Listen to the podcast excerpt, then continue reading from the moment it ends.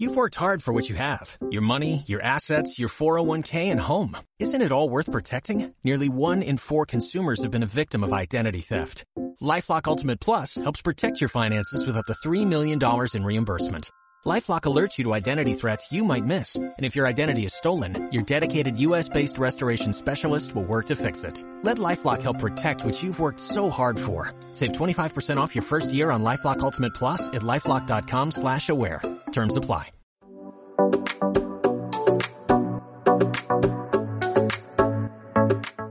Gracias por estar aquí, por su preferencia.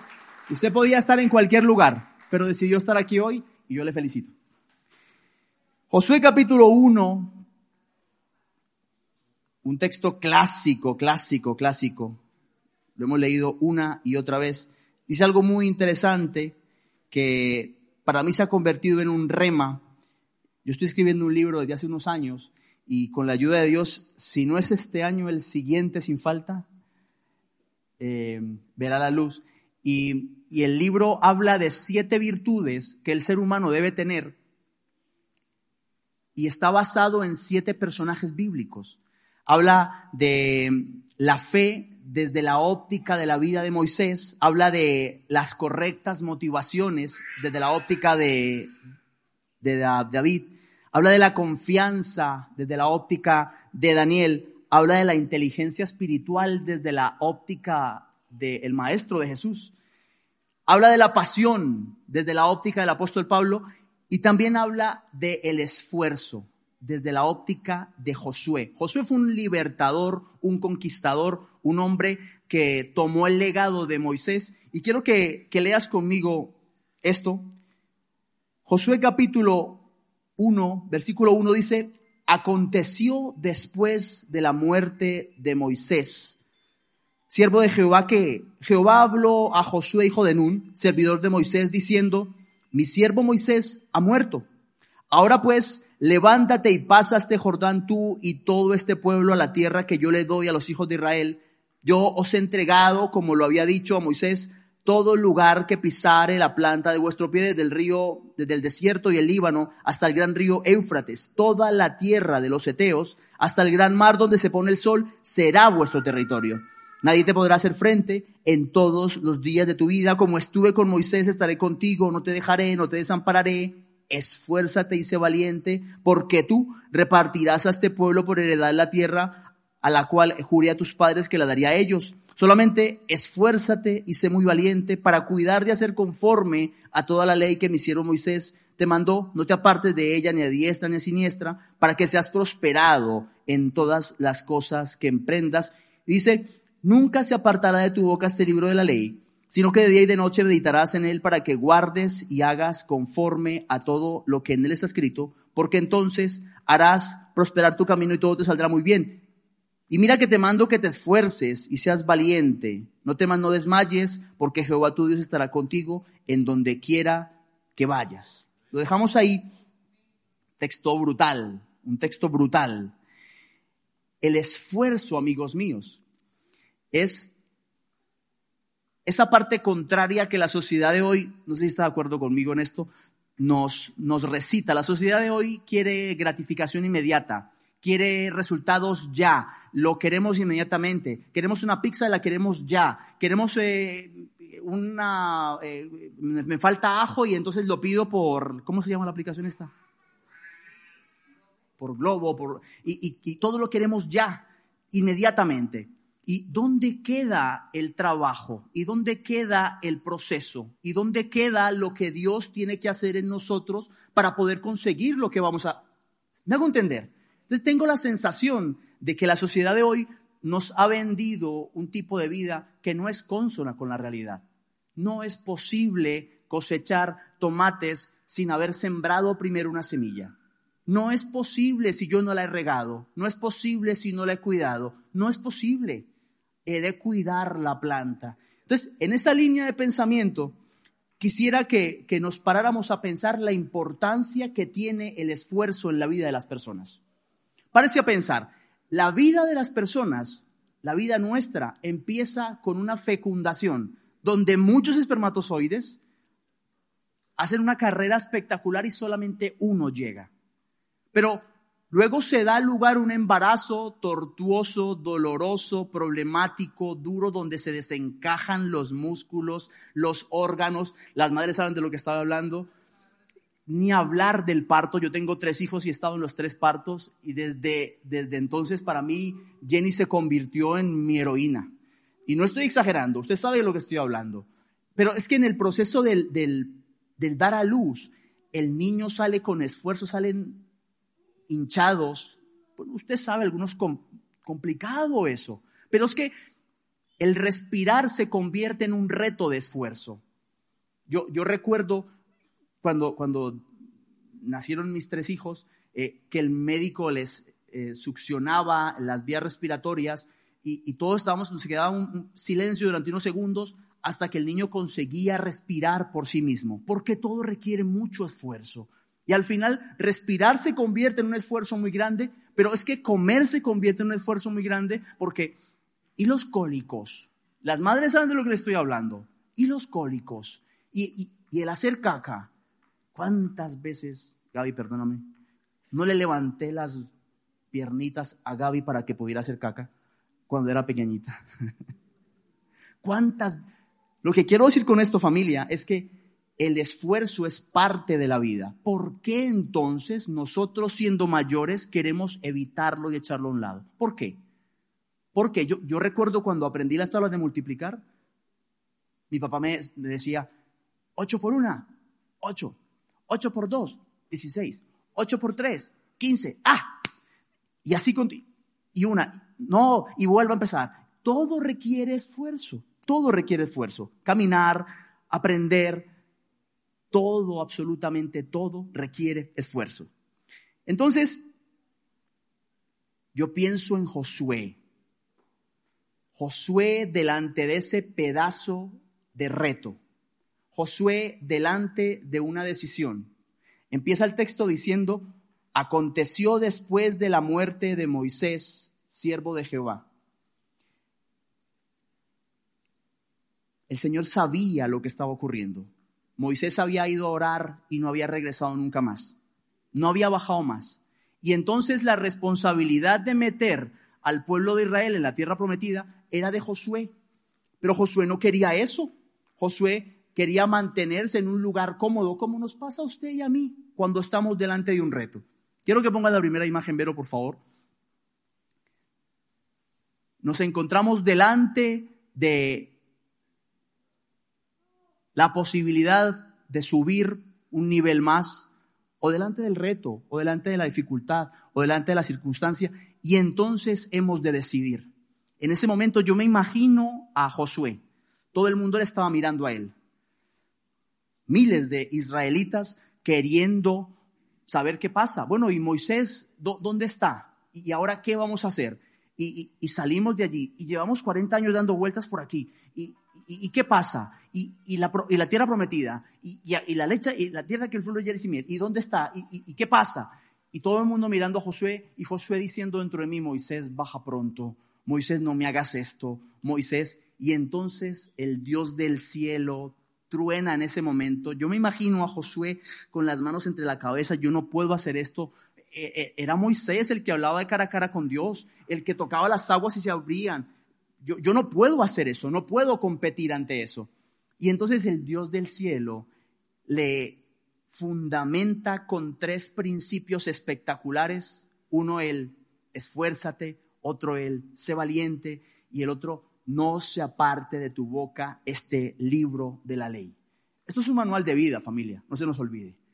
Esto es un manual de vida. Y entonces, el Dios del cielo fundamenta la vida de Josué en esos tres principios. Y yo quisiera quedarme en esta mañana con, este del esfuerzo.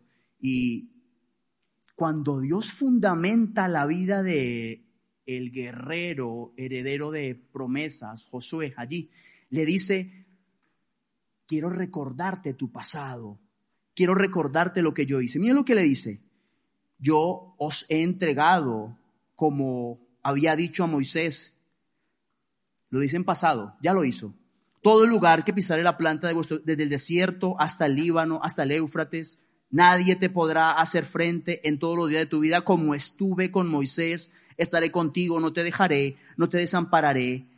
Empieza a recordarle aquellos momentos. Josué probablemente estuvo ahí cuando se abrieron las aguas, no sé. Josué probablemente estuvo ahí cuando cayó maná del cielo. Josué probablemente estuvo allí cuando venía la columna de fuego por la noche y la nube durante el día. Josué probablemente estuvo ahí. Y sabe una cosa, familia, a veces se nos olvidan las guerras pasadas, se nos olvida de donde Dios nos sacó, se nos olvida lo que Dios hizo en el pasado, se nos olvidan las batallas ganadas en el pasado. ¿Qué pasa con eso?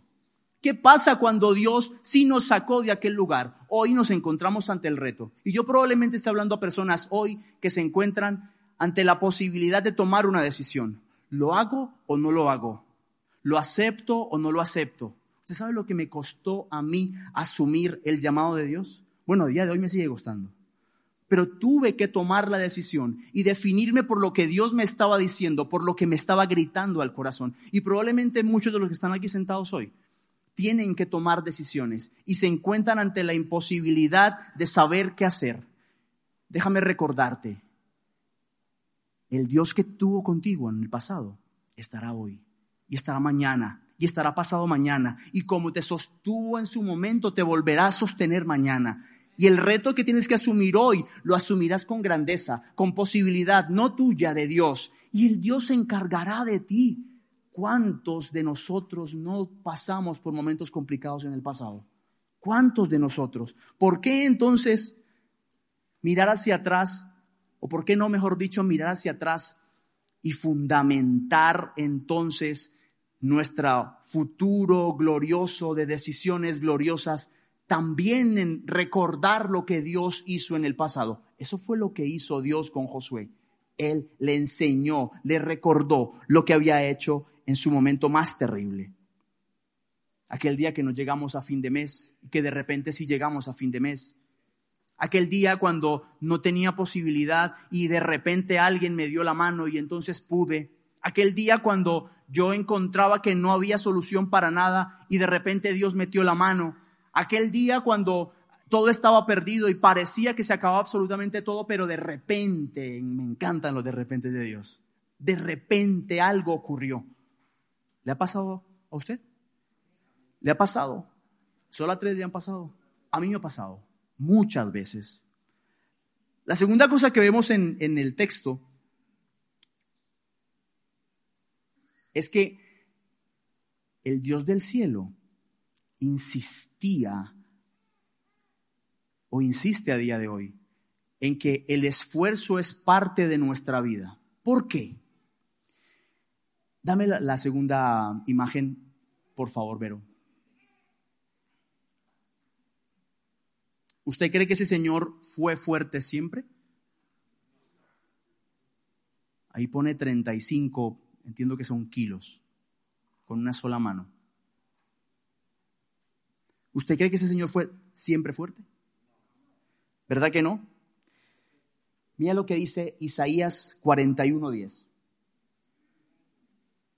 No temas porque yo estoy contigo, no desmayes porque yo soy tu Dios, que te esfuerzo, siempre te ayudaré, siempre te sustentaré con la diestra de mi justicia. Quiero que lo repitas conmigo. No temas porque yo estoy contigo. No desmayes porque yo soy tu Dios que te esfuerzo. Siempre te ayudaré, siempre te sustentaré con la diestra de mi justicia. Parece ser que el Dios del cielo está interesado en esforzarnos. Y, pareciera que, pero, pero ¿por qué Dios haces esto? Pero, pero ¿por qué me metes en esto? Pero ¿por qué? ¿Sabes qué dice el apóstol Pablo? Me encanta lo que dice el apóstol Pablo. Dice, Bienaventurados cuando os halléis en diversas pruebas, porque la prueba de vuestra fe produce paciencia, y tenga la paciencia su obra completa para que seáis cabales y no os falte cosa alguna. Apóstol Pablo, ¿estás seguro de lo que me estás diciendo? Sí, sí, sí, Ramoncito, claro que sí. Te estoy diciendo que la prueba de la fe produce paciencia, que la dificultad produce algo en nosotros. De manera que, ¿por qué huir entonces de aquello que Dios nos está haciendo pasar o que la circunstancia nos está haciendo pasar. ¿Por qué si queremos tener fuerza, por qué huimos entonces del esfuerzo? ¿Sabe algo? Yo eh, cuando tenía como 14 o 15 años, tenía, pues sigo teniendo, ¿no? Una genética privilegiada, pero antes más. Y entonces eh, llegaron al colegio unos seleccionadores de la Liga de Levantamiento de Pesas. Yo vivía en Pereira, Colombia, y, seleccionaron unos cuantos del colegio, y entre ellos a mí, para un, pues para un entrenamiento y, si pudiéramos eh, competir. Y entonces yo estuve cuatro meses eh, preparándome para, para eso es la Liga de Levantamiento de Pesas, el asunto ese que uno hace así y demás. Y entonces yo recuerdo que en, las, en, las, en los entrenamientos era, era muy duro. Era muy duro porque el entrenador nos ponía mucho peso y en, todo el cuerpo, trabajábamos los músculos de todo el cuerpo, pero principalmente eh, la espalda, los bíceps, y entonces ponían una cantidad de peso y, yo empezaba y yo decía, no, no puedo, no puedo, no puedo, dale que tú puedes, no, y me temblaban las manos y yo sentía que me rompía, sinceramente, yo sentía que me rompía, yo, de hecho, lo hablaba ayer con mi papá, le decía, yo, yo encontraba a esta gente casi irresponsable, porque era, era demasiado el peso, yo no podía con ello, y entonces yo, dale, dale, una y dos, pero, ¿sabe? duraba 15 días cada ciclo. Al cabo de los 15 días, ese peso que yo al principio no podía levantar, de repente lo podía levantar. Y era para mí fácil de poderlo hacer. Al siguiente ciclo, próximos 15 días, más peso todavía. Y así cuatro meses. Pero era muy difícil para mí el subir de nivel. ¿Sabe algo? Del mismo modo trabaja Dios con nosotros.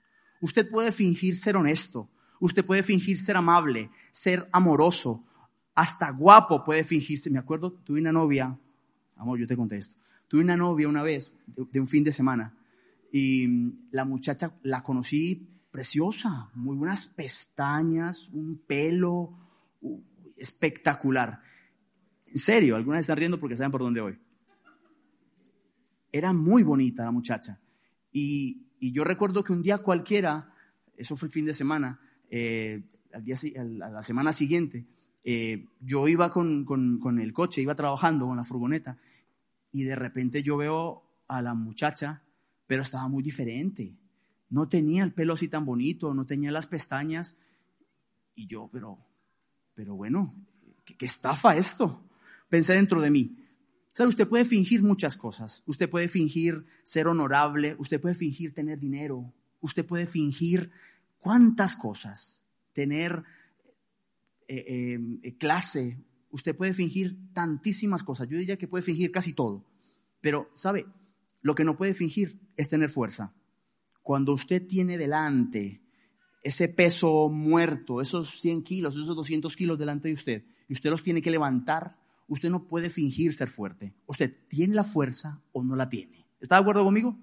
Por lo tanto, el esfuerzo que dice la palabra, yo soy tu Dios que te esfuerzo, lo único que está haciendo en nosotros es provocar músculo, capacidad para subir al siguiente nivel. Y entonces, ¿cómo entonces nosotros vamos a poder tomar las bendiciones de Dios? ¿Cómo entonces vamos a poder ir al siguiente nivel en lo que Dios está hablando, en lo que Dios quiere para nosotros, si nosotros desechamos, echamos un, pie atrás cuando Dios nos pide que nos esforcemos? Cuando Dios nos mete en la prueba y en la dificultad, ¿cómo entonces vamos a abordar la promesa de Dios si entonces decidimos? ¿Usted se imagina qué hubiera pasado si Josué dice definitivamente no, huyo de esto, no quiero saber nada y no toma la decisión? ¿Usted se imagina lo que hubiera pasado? Pues, ¿sabe? Dios lo hubiera hecho igualmente.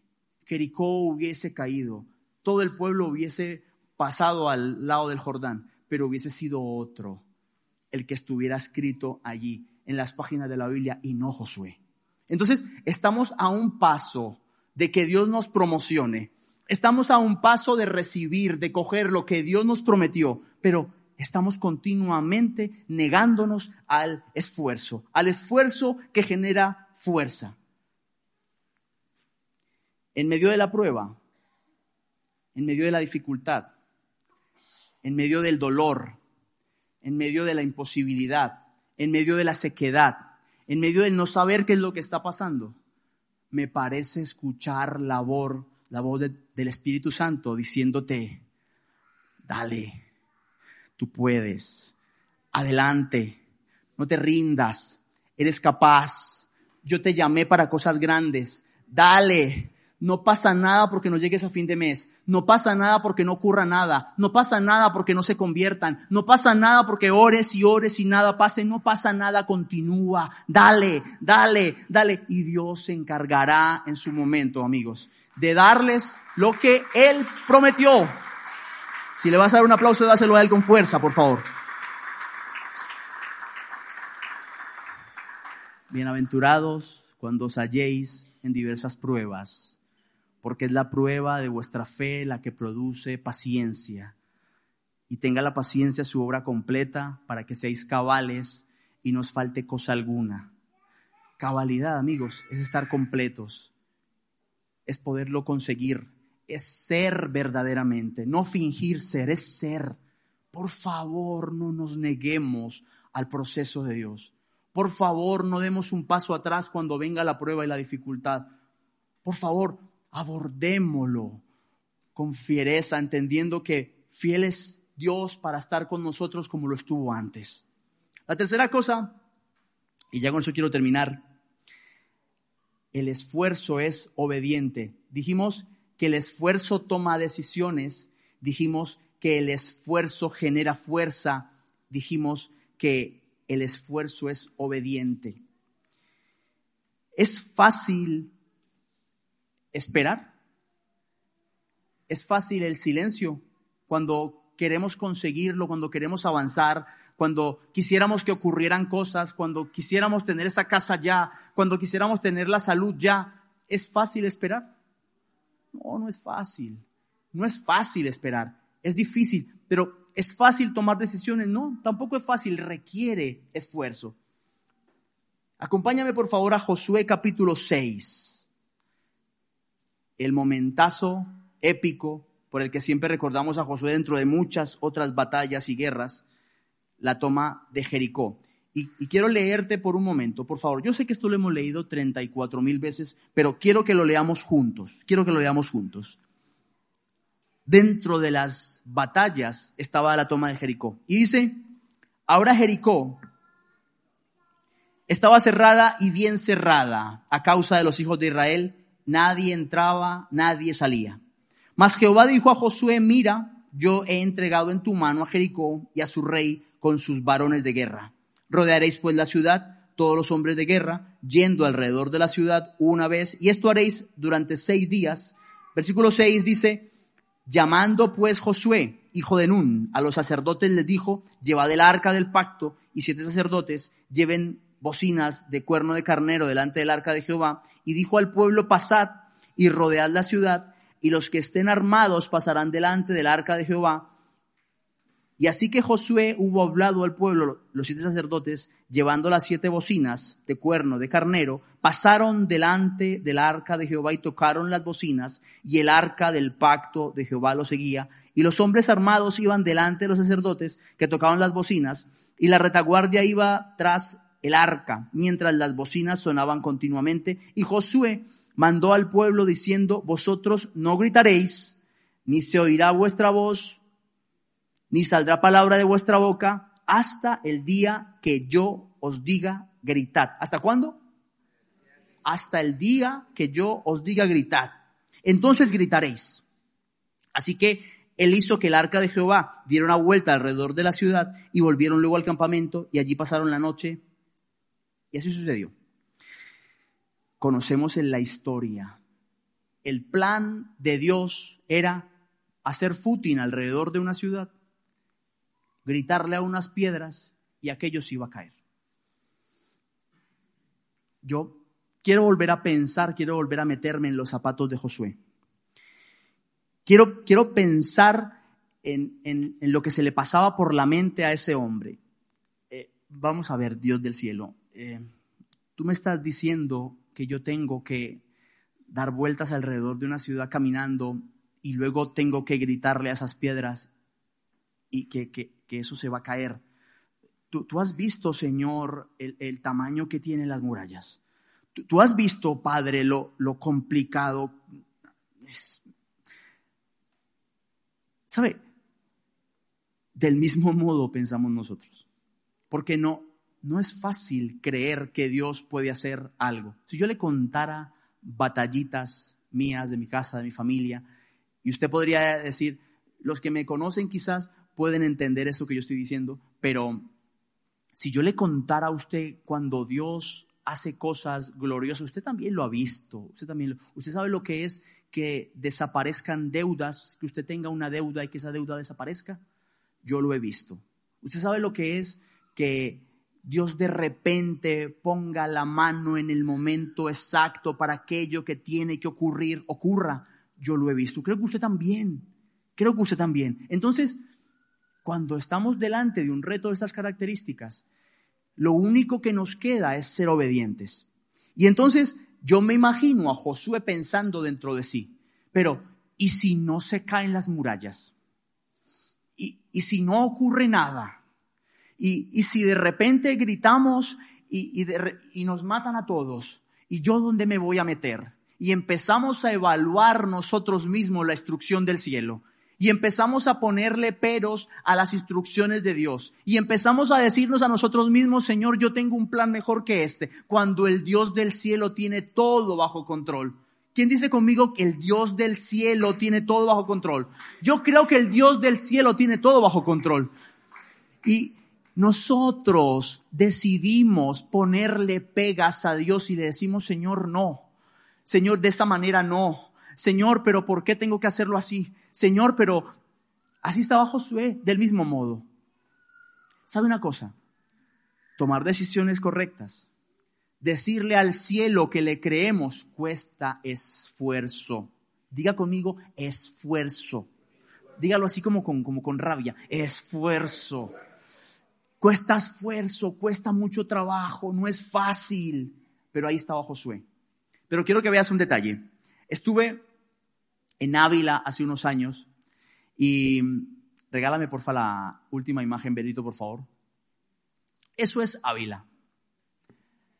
Y Ávila tiene un cierto parecido con Jericó.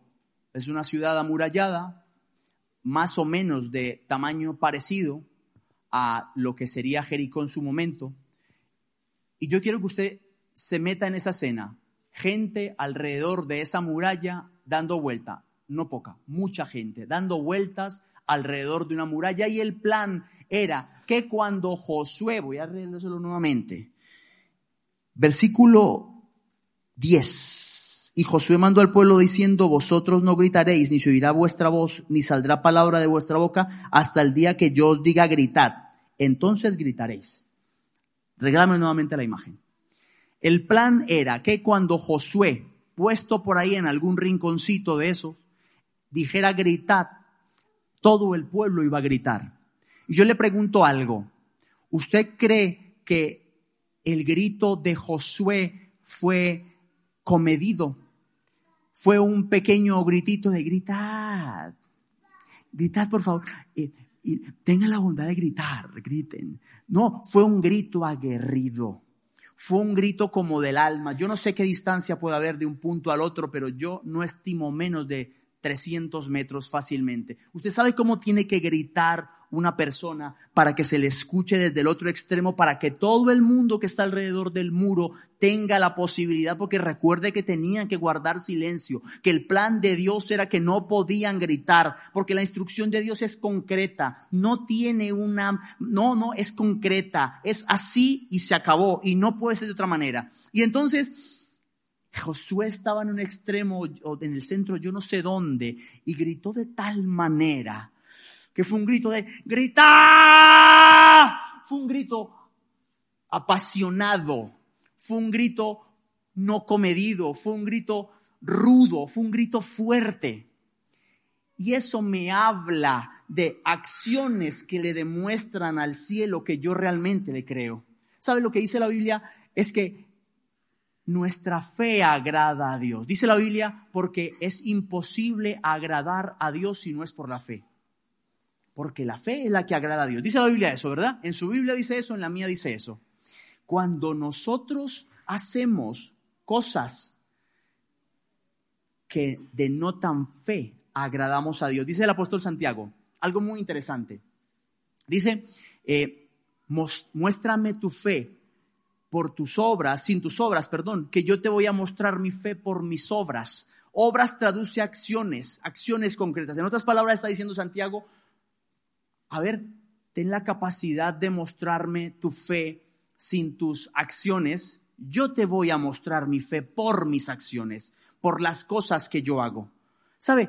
Nuestras acciones le demuestran al cielo que nosotros le creemos. Nuestras acciones le dicen a Dios, Señor, ¿sabes qué? Yo, te creo yo, te creo. Cuento muchas veces esto, pero eh, tres o cuatro años antes de comprar la casa en la que vivimos ahora, que fue un tremendo milagro de Dios, em, yo me encontraba en el Carrefour y entonces yo iba caminando por el Carrefour y, y hablaba con Dios y le decía, Señor, ¿cuánto tiempo más hay que esperar? ¿Cuánto tiempo más hay que esperar? Porque queríamos una casa, vivíamos en un piso de alquiler y queríamos una casa y era nuestro sueño y era nuestro anhelo. Y, yo dije, Señor, ¿sabes qué? Yo te creo. ¿Me dejas que te lo demuestre? Y entonces me fui a la sección de jardinería y me compré una manguera de 50 metros. Y me compré unas semillas de pepino y de zanahoria. Y me fui para casa. Cuando llegué a casa con mi manguera y con mis semillas, Jenny me miró, ¿y dónde vas con eso?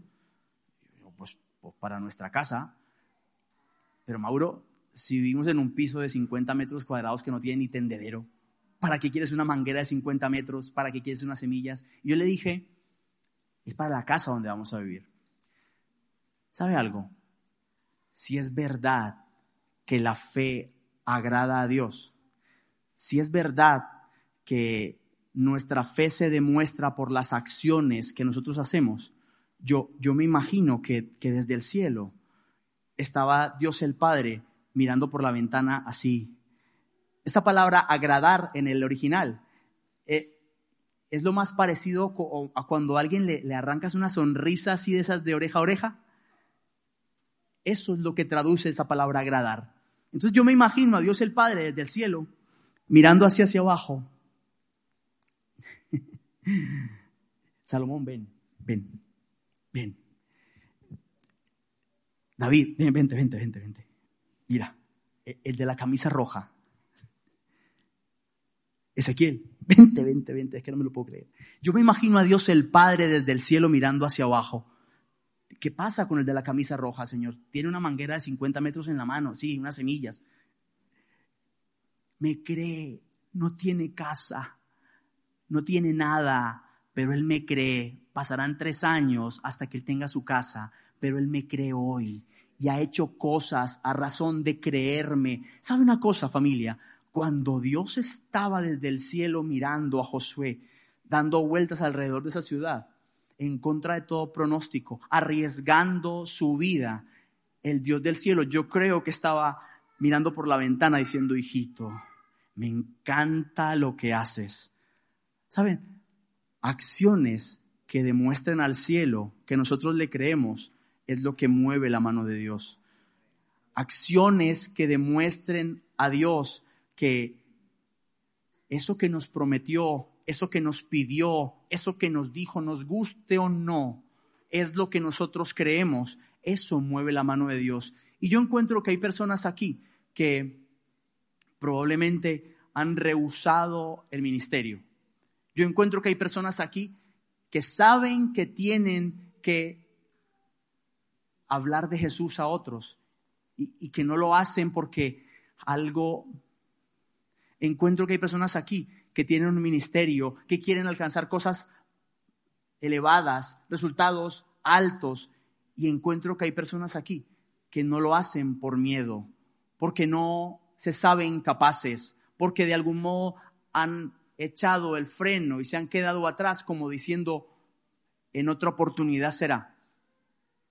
Yo no sé a quién le estoy hablando hoy, pero yo me he encontrado en esa postura durante mucho tiempo y cuando he decidido dar el paso hacia adelante y han venido los vendavales y han venido los golpes y han venido los fracasos, créame que eso ha sido el mejor momento, el componente perfecto para que Dios preparara mi vida y me dejara alcanzar el siguiente nivel.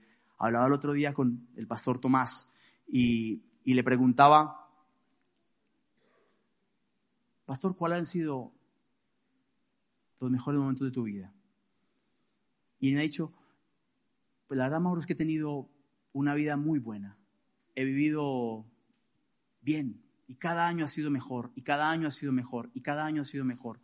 Y entonces yo pensaba dentro de mí, bueno, pero yo sé que ha ocurrido esto y esto y esto y esto que no es tan bueno. Y entonces se lo decía, Tomás, pero ¿y este suceso? ¿Y este otro? ¿Y este otro? Y él me decía algo muy interesante. Me decía, Mauro, en medio de esos terribles momentos es donde más fortalecido en Dios me he podido encontrar.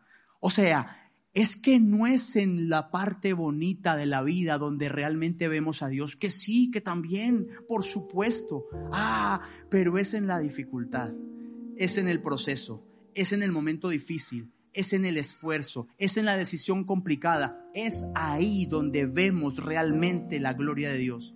Decía el apóstol Pablo algo también muy interesante. Dice, porque esta leve tribulación provocará en vosotros un eterno y mayor peso de gloria. Póngase en pie, por favor.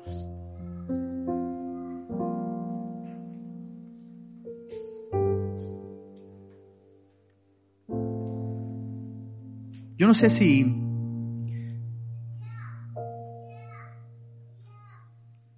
algunos de los que están aquí, o todos los que estamos aquí, hemos podido entregarle nuestra vida a Jesús. Yo no sé si todos los que estamos aquí hemos podido darle la mano a ese Dios, déjeme que utilice la palabra loco, ese Dios loco que nos hace hacer cosas que no tienen mucho sentido para generar en nosotros un resultado. Yo no sé si todos los que están aquí han podido entregarle la vida a Jesús. Si no es así, yo quisiera que por favor, si usted no le ha entregado su vida a Jesús, pueda cerrar los ojos juntamente conmigo y todos los que estamos aquí. Repita conmigo, por favor, cierre sus ojos y repita conmigo, Padre Celestial, Padre Celestial, en esta mañana vengo a ti porque te necesito. Reconozco que no lo he hecho bien. Reconozco, reconozco que me he fallado, que me he equivocado tanto. Pero en esta noche vengo a ti y te pido perdón. Quiero hacerlo mejor. Recíbeme y ven a vivir conmigo y no te alejes nunca más. Si usted hizo esta oración por primera vez y nunca antes la había repetido, yo le pido por favor que, que levante su mano.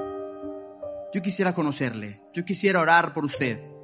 Si usted que está aquí hizo esta oración por primera vez, por favor déjeme saber. Quisiera orar por usted. Es quizá la decisión más importante de una persona.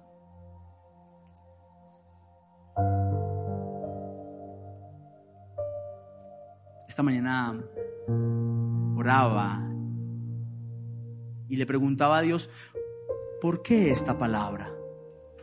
¿Por qué hablar de esfuerzo? Y sabe, Espíritu Santo me decía, hay personas cauterizadas en las sillas, queriendo encontrar resultados, queriendo alcanzar, queriendo avanzar, queriendo ir a más, sino pudiendo hacerlo. Y Espíritu Santo me decía, es el momento de ellos. Yo no sé si esta palabra es suficiente para que se remueva esa imposibilidad en tu espíritu. Pero el Espíritu de Dios te dice a ti en esta noche, es el momento de tomar decisiones, es el momento de aceptar lo que eres, es el momento de decir sí, es el momento de tomar el toro por los cuernos, quizás. Es el momento de ir hacia adelante. Y yo no quisiera que pasara más tiempo.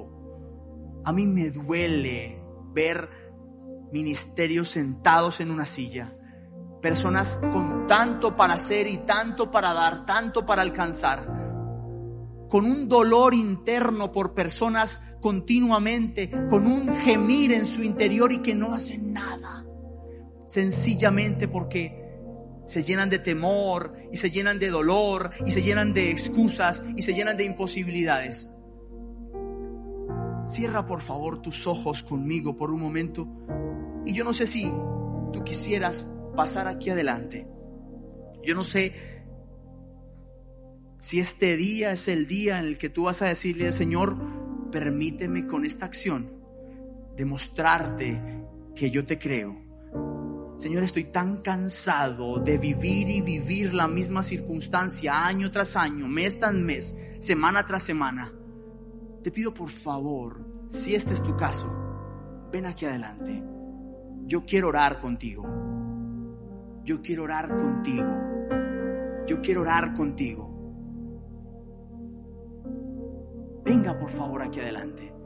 Si es su caso, si está buscando tomar decisiones, si está buscando encontrar resultados, si lleva una y otra vez pretendiendo hacer algo y no pudiéndolo conseguir, pase aquí adelante, por favor.